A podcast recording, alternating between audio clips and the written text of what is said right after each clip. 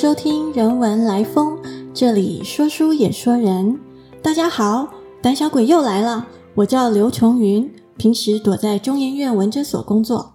上一次我们讲到《聊斋志异》的作者蒲松龄，把为妖精鬼怪写故事看成是自己的春秋大业。今天我们先来讲一个叫做夜叉国的故事。最后再回过头来想想，为什么蒲松龄竟然会把这种子不语怪力乱神的写作比拟成好像国史一样重要呢？夜叉国的故事是因为一场船难而开始的，在胶州，也就是今天中国广东、广西到越南北部沿海这块区域，有一位姓徐的商人，我们就叫他徐某好了。他出海做生意。遇到暴风雨，等他眼睛再睁开的时候，已经到了一个深山苍茫的地方。他只好拴住他的船，带着干粮腊肉往山里面走去，心里寄望着这座岛上是有人住的。走进山里不久，他就看到两侧的山壁上都是洞口，像蜂窝一样，里头隐隐有人的声音。他躲在其中一个洞外，向里面偷窥。看到两个夜叉，牙齿尖尖的，眼珠子闪闪发光，正劈开一头鹿生吃着。他吓坏了，急忙想下山，但是夜叉已经看到他。两个夜叉放下手中的食物，把徐某就抓进洞。他们彼此说话，在徐某听来好像鸟兽的叫声。然后两个夜叉便剥下徐某的衣服，好像要吃他。徐某非常害怕。但是并没有完全失去理智，他赶快拿出带在身上的干粮和腊肉。两个夜叉分食之后，嗯，觉得嗯非常美味。吃完了，又去翻徐某的袋子，想要更多。徐某摇摇手，表示没有啦。夜叉们看了生气，又把他抓起来。徐某哀求道：“请放了我吧，我船上有铁锅，可以煮肉。”可是夜叉们听不懂他在说什么。还是很生气，徐某只好比手画脚，努力表达自己的意思。最后，夜叉们似乎有点懂了，就跟着徐某到船上，拿回锅具，回到洞里。徐某生起火，把先前吃剩的鹿肉煮熟了，给两个夜叉吃。他们吃了非常高兴。到了晚上，夜叉拿了一块巨大的岩石，把洞口堵住，像是害怕徐某逃走的样子。整个晚上，徐某蜷曲着身体，躲得离夜叉远远的。他深深担心着自己大概活不了多久了。等到天亮，两位夜叉出门离开前，又拿着大岩石堵住洞口。不久，他们回来了，带了一头鹿来给徐某。徐某走到洞穴的深处，给这头鹿剥皮，拿水洗一洗，煮出了几锅鹿肉。不久。就有其他的夜叉过来，一起把这几锅都吃光了，还对着那个铁锅比手画脚，好像嫌它太小了。又过了三四天，有个夜叉背了一个大铁锅来，成群的夜叉开始分别送来野狼、麋鹿，请徐某煮给他们吃。然后啊，夜叉们和徐某越来越熟，就开始叫他一起来吃。又过了几天，夜叉出门也不堵住洞口了。和徐某相处起来，竟然渐渐像家人一样。徐某也渐渐能猜到夜叉们的意思，模仿他们的发音，说起了夜叉语。如此一来，夜叉更高兴了。有一天，便带了个夜叉女孩要给徐某做妻子。徐某一开始有点害怕，但是因为夜叉女孩喜欢他，他们渐渐就做成了夫妻。女孩每天都会留下足够的食物给徐某吃，照顾他。小说中说两个人若情色之好。故事还有一些细节，因为时间的关系，我们先略过，直接讲到徐某在岛上住了四年多后，夜叉徐太太生了三胞胎，两个男孩，一个女孩，都是人形，不像妈妈。众夜叉们都很喜欢这几个孩子。常常一起抱着他们玩。又过了三年，三个孩子都会走路了，徐某就开始教他们说人言。这当然是相对于夜叉语的意思。孩子们也都学了起来，童言童语中有人气。他们虽然年纪小，但是在山上跑就像走平地一样。和徐某感情很好，一一有父子义。有一天，夜叉徐太太带着一子一女外出，大半天没回来。当天北风大作，徐某突然特别想念故乡，于是就带着另外那个儿子到海边。到了那儿，看到自己当年的船还在，便想带着儿子上船回故乡。儿子想告诉妈妈，但徐某阻止了他。父子两人上了船，一个昼夜就回到了胶州。徐某带着儿子回到家时，原来的妻子已经改嫁了。他拿出两颗在夜叉国得到的明珠，卖得了好价钱，家产变得很充裕。他又给儿子取了个名字，叫做徐彪，战功彪炳的彪。也果然，徐彪长到十四五岁，力气特别大，身手特别矫健。胶州一位将官看到他，认为这个是武学奇才，给了他一个千总，也就是总兵的官职，带兵打仗。确实屡战屡胜，十八岁就升官做了个副将。同时间留在夜叉国这个家庭另一半的成员，惦念着离开的徐某和徐彪。有那么一位胶州商人，和徐某当年一样，遇到暴风雨，漂流到了夜叉国。不同的是，他一上岸就遇到一位少年，这位少年就是徐彪的弟弟。少年一眼就可以看出，这位落难的海商是中国人。少年问商人：“你的故乡在哪儿？”商人回答：“胶州。”少年就说起自己的父亲也是胶州商人。交换讯息以后，原来这位商人也认识徐某，因为他们又是同乡，也同样是商人，那就是同行。他问少年说：“既然你父亲在胶州，你为什么不去找他，还待在这儿？”少年回答：“我也想去胶州找父亲和哥哥，但母亲并非中国人，外形、言语都和中国人不同。而且离开这里去胶州的计划，如果被母亲的同类发现，一定不会放过我们。所以我一直犹豫不决。”少年又和商人说：“等北风再起的时候，我会来帮助你上船回家，到时候再请你到我父兄那儿为我带个口信。”商人回到胶州，依约把自己的所见所闻告诉了徐彪。徐彪听了之后，悲从中来。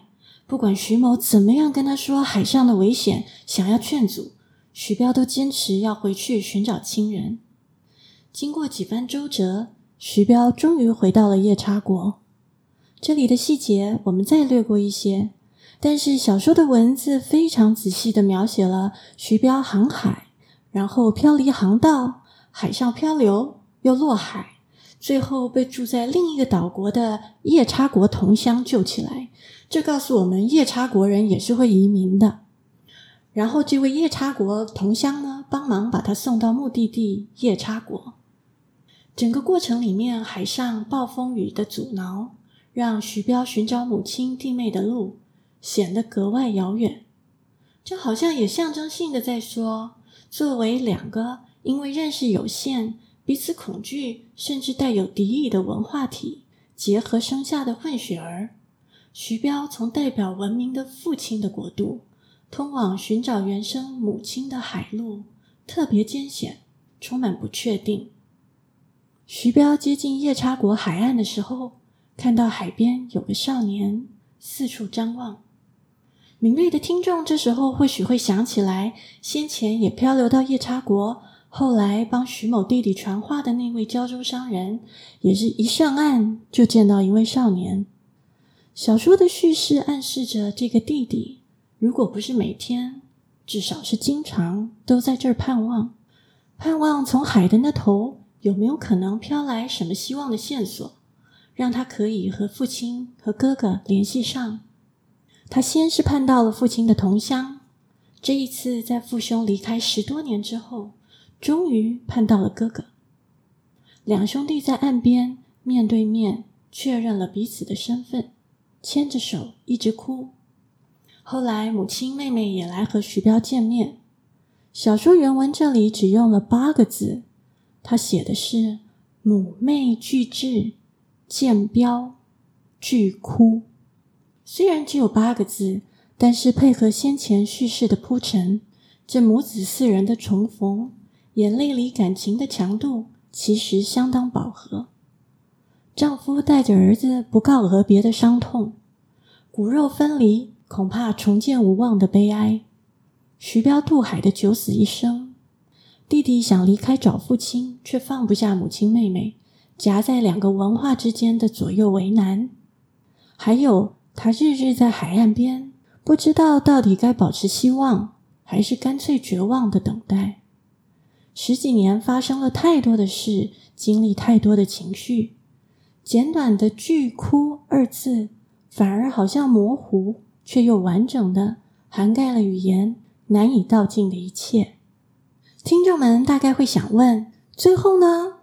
好消息是，这个故事喜剧收场。徐彪告诉母亲和弟弟妹妹，自己在中国已经是成功有地位的人，大家随他去中国，不必怕受欺负。四个人安抵胶州，夜叉徐太太见到徐某的时候，生气的大骂他，没有商量便离开。徐某连连道歉。徐彪劝他的母亲学做华言，也就是学说华语。弟弟取名叫做徐豹，妹妹叫做叶儿，夜晚的夜，可能是因为肤色偏黑吧。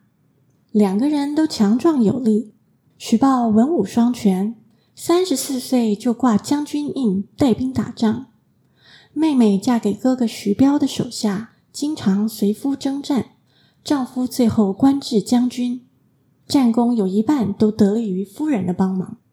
他们的夜叉母亲也曾经跟着徐豹到南方打仗，身披铠甲，手执兵器，战场上接应自己的儿子。敌人见了没有不退避的。皇帝下诏封他为男爵，徐豹替母亲上书辞谢，后来才改封夫人。这大概是蒲松龄的小幽默。听众们或许已经猜到，夜叉国里住的。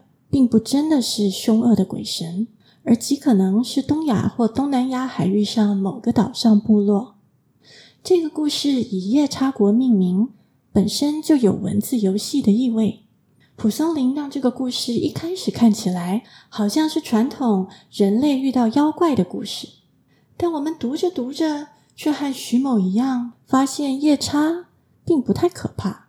不仅不可怕，小说的笔法持平。细腻，蒲松龄并没有刻意美化当中的任何一个角色，而是一步步勾画一个遇上船难的男子如何在一连串意外、不得已还有勉强将就之中，竟然最后得到了某一种奇特的圆满人生。徐某是个平凡的商人，在故事里他连名字都没有，他思乡情切，不告而别。回乡后，选择安稳的带大长子，不愿意冒险为妻子和剩下的两个孩子再返回夜叉国，这情有可原，但也不免问心有愧。而他从勉为其难接受异类为妻，到后来两人若情色之好，回到胶州抚养长子，他并未再娶，这在当时可是颇难得的。再见夜叉太太。他不停的认错道歉，这些都是他的厚道情谊。夜叉一出场的时候，确实狰狞。弟弟徐豹担心离开的计划万一被发现，将会引起夜叉们的愤怒，也暗示强烈自我保护、敌视一己的心态仍在。但是徐某烧肉做饭，夜叉们便接纳他如同类，也接纳他长相异于夜叉本国人的孩子。这是他们的天真质朴。其实，中国男子出外经商，遇到海难和岛上异类女子成婚的事，在宋代的笔记里已经有记录。这很可能是因为南宋以来，江苏、浙江、福建、广东几个省份海外贸易发达，商人遇到船难这类事情也跟着多了起来。在宋代的笔记里头，这些记录简短。比较接近传说见闻的记录，也就是我听我的朋友或亲戚说哪里的某某某遇到了什么样的事情这一类的说法，但大多是以男子离开，夫妇不再相见收场。其中一则写男子离岸已经有一段距离，妻子发现追到岸边，眼看没有希望追上，几口悲啼，扑地气机绝，意思就是哭的都要断气了。这则记录有另外一个更惊心动魄的版本：妻子眼见追不上，急取三子，对此人猎杀之，也就是女子心碎，觉得遭到背叛。于是杀死两个人生下的孩子作为报复。蒲松龄的夜叉国把宋代这些因海而结合，也因为海而分离的故事改写成喜剧收场。在他的故事里，食物、礼物、语言学习，使得异文化相互理解变得可能。亲情、包容、徐彪的勇气、徐豹的恒心和他们对彼岸亲人深长的惦念。跨越海的阻隔，把一家人重新牵在一起。不知道你觉得蒲松龄这样的故事，比起王侯将相的传记，是不是并不逊色，算得上某种千秋大业呢？谢谢您的收听。如果喜欢我们的分享，邀请您按下订阅支持。若对节目的内容有任何想法，欢迎 email 到听众信箱与我们交流。我们下次见。